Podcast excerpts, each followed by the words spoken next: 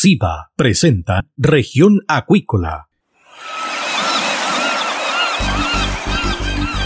Presentamos Región Acuícola.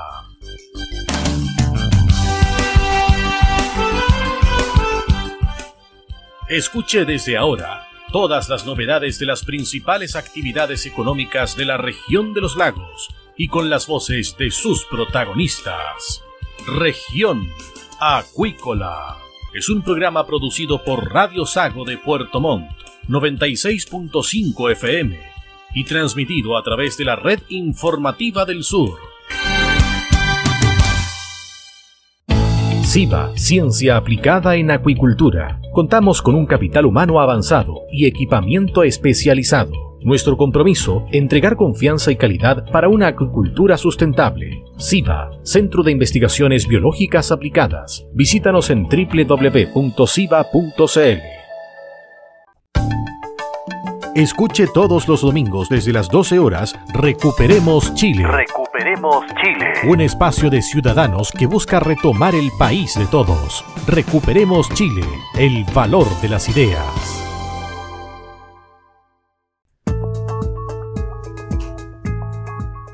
Estamos de regreso acá en Región Acuícola de Radio Sago y tenemos ya a nuestra siguiente invitada, la doctora Doris Soto del Centro INCAR, que va a presentar una propuesta de políticas públicas para regular la producción de salmónidos. ¿Qué tal, doctora? Bienvenida acá a Región Acuícola de Radio Sago. Hola, buenos días. Eh, muchas gracias por eh, invitarme. Bueno, hay que consignar de que el Centro Interdisciplinario INCAR se dedica a la investigación acuícola, doctora. ¿Esta propuesta en qué consiste finalmente? Bueno, eh, esencialmente nosotros como centro de investigación, además de, intentar hacer investigación de punta en el ámbito de la acuicultura en, diversos aspectos de, que atañen al, desarrollo sustentable del sector, em, intentamos eh, traducir la investigación en propuestas para políticas públicas, es decir, que, la investigación que, que hacemos tenga sentido y se pueda utilizar en forma práctica. Entonces, esta, esta propuesta es, em, es lo que nosotros llamamos un policy brief, una recomendación de políticas públicas. Es el, documento número 12 que, hacemos en, los últimos eh, cuatro años.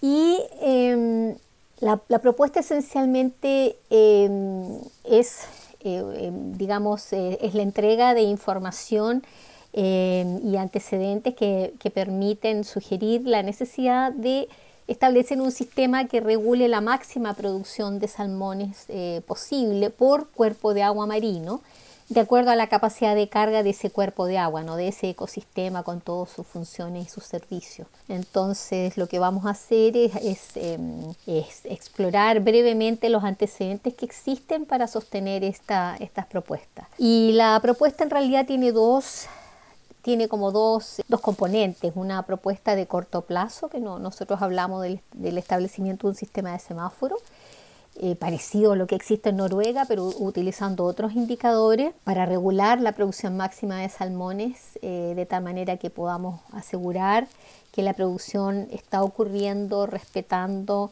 la capacidad de los ecosistemas de, de resistir y de recuperarse, decir, que no estamos produciendo daños irreparables en, biodiversidad y servicios ecosistémicos. Y una propuesta de más largo plazo es, em, digamos, la, proposición de que tengamos que se, que se creen también normas secundarias de calidad ambiental para los ecosistemas marinos que tienen alto uso en el sur de Chile por distintas actividades.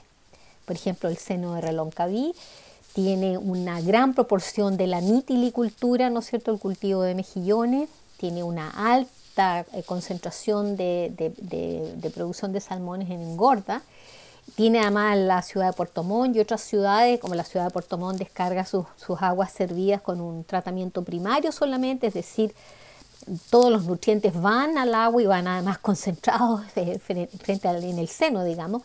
Entonces, em, hay varios usos intensivos de estos ecosistemas y, creemos que ya es hora de empezar a, monitorearlos con mayor detención y a, diseñar indicadores que nos permitan a todos los ciudadanos saber si la salud de estos ecosistemas es adecuada o no es adecuada.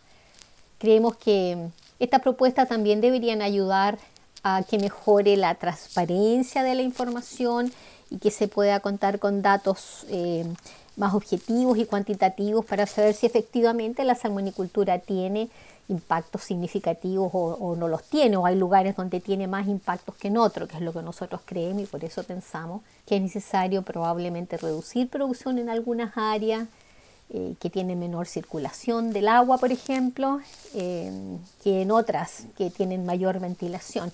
Así que más o menos ese, ese es un resumen, ¿no? En el, durante la, la presentación vamos a detallar un poco más y tenemos además a otras dos invitadas em, con gran experiencia, dos abogadas con gran experiencia en la normativa nacional e internacional, que van, van a comentar ¿no? cuán factible es esto, cómo se podría desarrollar y espero que podamos conversar sobre, sobre una hoja de ruta para ir eh, trabajando en esta implementación. Con respecto al sistema de semáforo, este debería determinar la exclusión, permanencia o potencial crecimiento productivo en los cuerpos de aguas relevantes del mar interior utilizando indicadores ambientales y sanitarios. Es decir, usted por ejemplo ya no puede producir más o usted debe salir de acá. Más o menos ese es la forma en cómo se opera con respecto a este semáforo.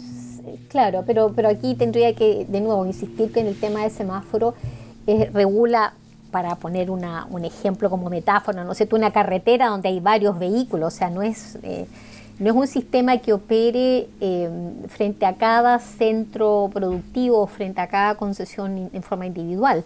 Eh, hay, aquí hay que pensar en un ecosistema que tiene varios usuarios, ¿no es cierto? Y el ecosistema es el que hay que ponerle un, semáforo. ¿no? En este ecosistema hay que bajar la, producción o hay que eliminarla. Por ejemplo, nosotros estamos proponiendo que en el, fiordo Comao ojalá dejara de tener eh, producción y se transformara en, un área marina protegida, porque desgraciadamente en la Patagonia Norte, en la región de los lagos, prácticamente no tenemos áreas marinas protegidas de tipo fiordo que nos permitan por ejemplo, entender cuál es el impacto del cambio climático independiente de estas otras eh, actividades antrópicas. Entonces creemos que es necesario, pero el mismo bien de la acuicultura, porque de esa manera uno puede entender mejor y separar los, los, potenciales impactos. Entonces, lo que quiero decir es que una norma em, de calidad ambiental secundaria regula el total que se puede producir en un, en un cuerpo de agua. Con respecto al fiordo Kumau, ¿ustedes han propuesto esto? Sí, bueno, en realidad esto lo propusimos hace ya bastante tiempo. En, enero del 2020 el, INCAR, en conjunto con varias otras instituciones, hizo eh, presentó un documento ¿no? que, es, que es todo un informe que tiene un, análisis de, una gran cantidad de información eh, donde nosotros pensamos que es necesario en, algunos, como en el caso del fiordo Comau, que es un fiordo con una, circulación bastante limitada en comparación con otros, como el estuario Reloncaví o como el seno, ¿no? que, que mayor ventilación. Entonces eh, pensamos que es un lugar que quizás ya no debería tener acuicultura intensiva. Eso, como digo, lo presentamos el, año 2020 en, un documento bastante extenso que está en la página web de, del INCAR. Dentro del texto que se puede leer, dice lo siguiente, la propuesta para establecer un sistema que regule la máxima producción posible de salmónidos en ecosistemas marinos según capacidad de carga. ¿Esto cómo se puede entender, profesora? Bueno, es, e, esencialmente em, voy, a, voy a poner un ejemplo, ¿no? Eh, es decir, em, y lo voy a comparar con la, norma, con la norma primaria, que es la norma de calidad de, la calidad del aire, ¿no es cierto? Que es una norma primaria porque es una norma que afecta a la salud humana. Simplemente para dar un ejemplo. Eh, aquí cuando hay emergencia ambiental, porque hay un indicador de que la calidad del aire es mala, eh, hay una normativa que dice que no, no se puede utilizar leña, por ejemplo.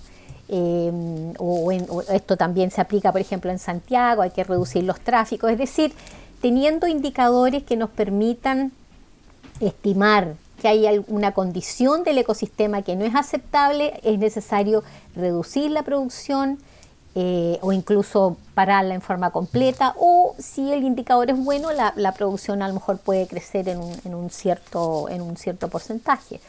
Y entonces el desafío que tenemos ahora es decidir qué indicadores podemos usar. Hay, varias, hay varios elementos que vamos a, vamos a conversar eh, durante la presentación, pero ahora una etapa y un paso necesario es una discusión técnica, ¿no es cierto?, entre expertos, científicos y hay que compartirlo con, con el sector productivo, también con la sociedad civil, qué indicadores pueden ser mejores. Pero aquí lo importante es que tenemos que tenemos que recurrir al principio precautorio, ¿no, ¿no es cierto? O sea, esta actividad es una actividad importante, es importante socialmente, genera trabajo, genera desarrollo y es necesario que su producción presente y futura pueda ser más estable, más predecible y pueda ser con respeto a las condiciones del ecosistema para sostenerla, ¿no?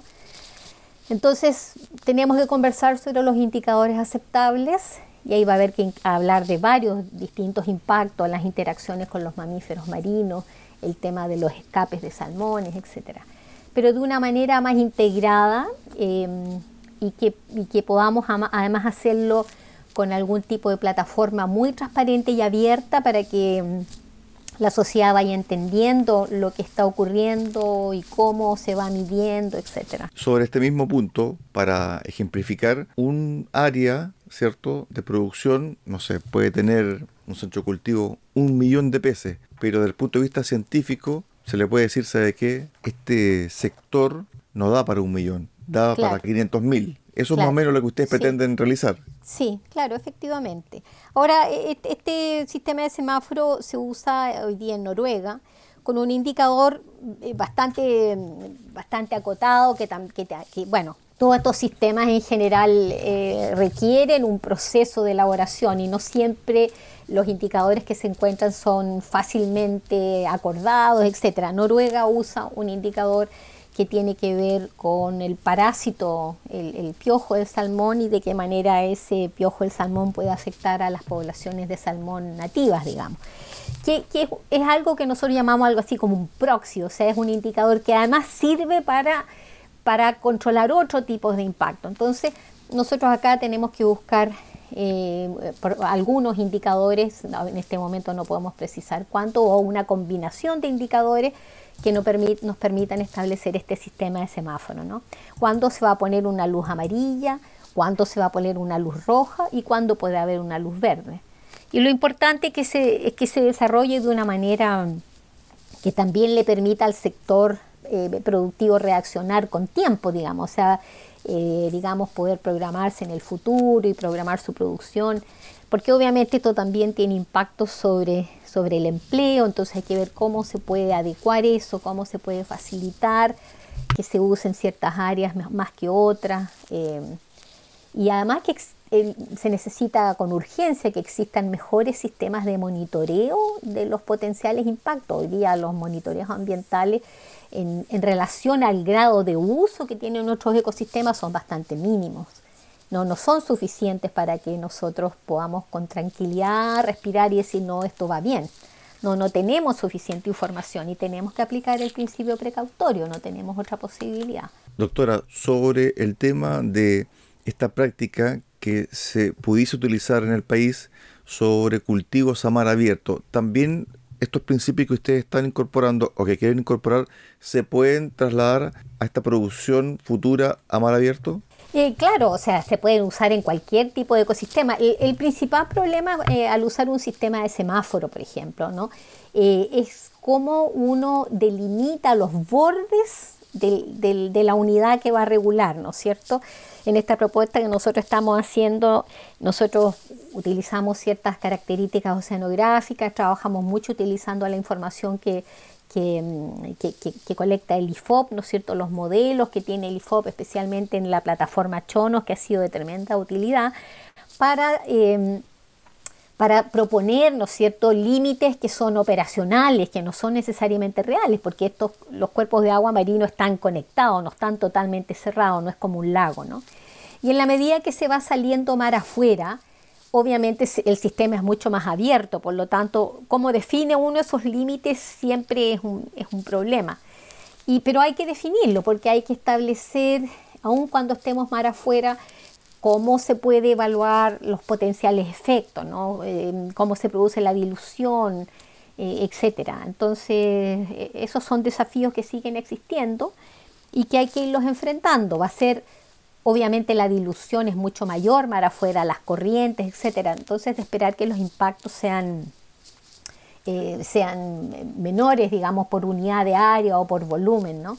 Pero aún así es necesario eh, definir eh, ciertos bordes para poder eh, hacer evaluaciones en ciertas áreas.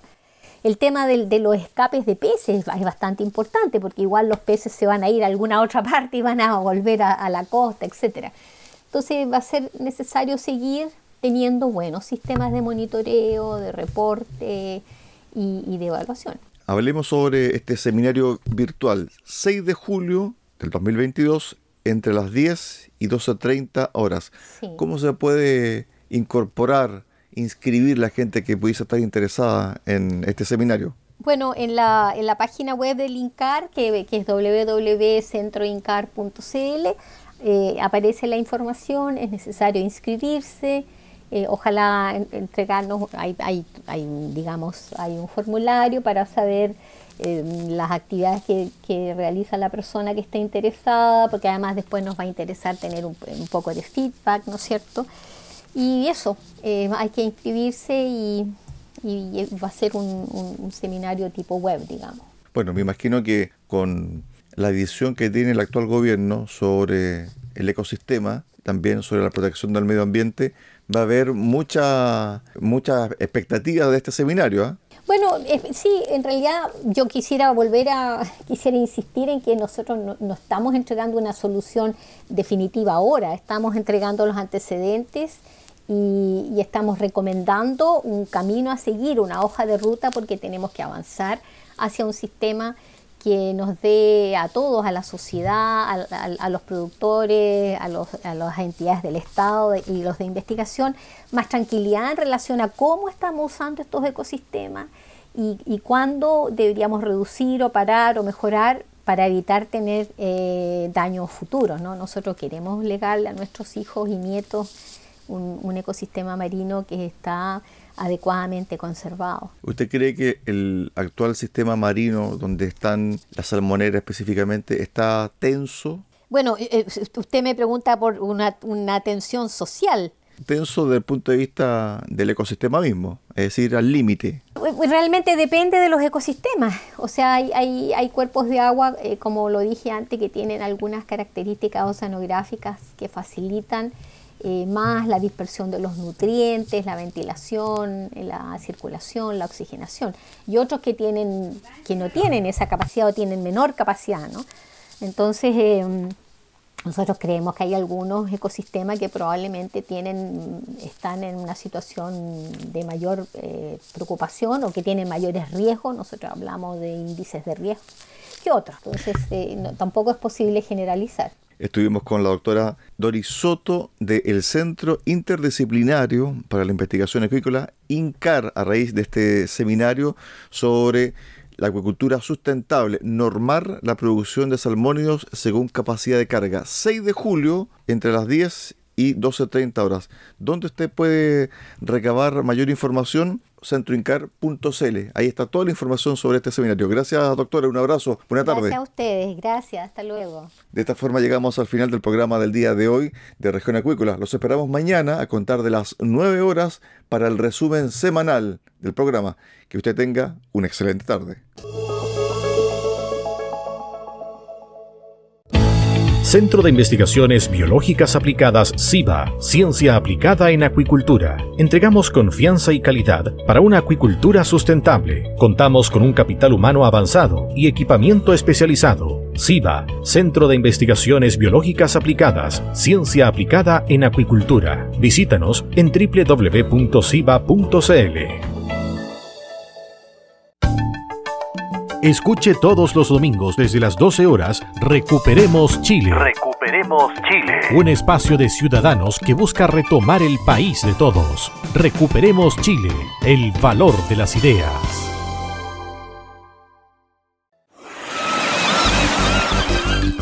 Hemos presentado Región Acuícola. El acontecer de las actividades económicas que dan vida a la región de los lagos y las voces de sus protagonistas en el más completo resumen noticioso. Región Acuícola es un programa producido por Radio Sago de Puerto Montt, 96.5 FM y transmitido a través de la Red Informativa del Sur.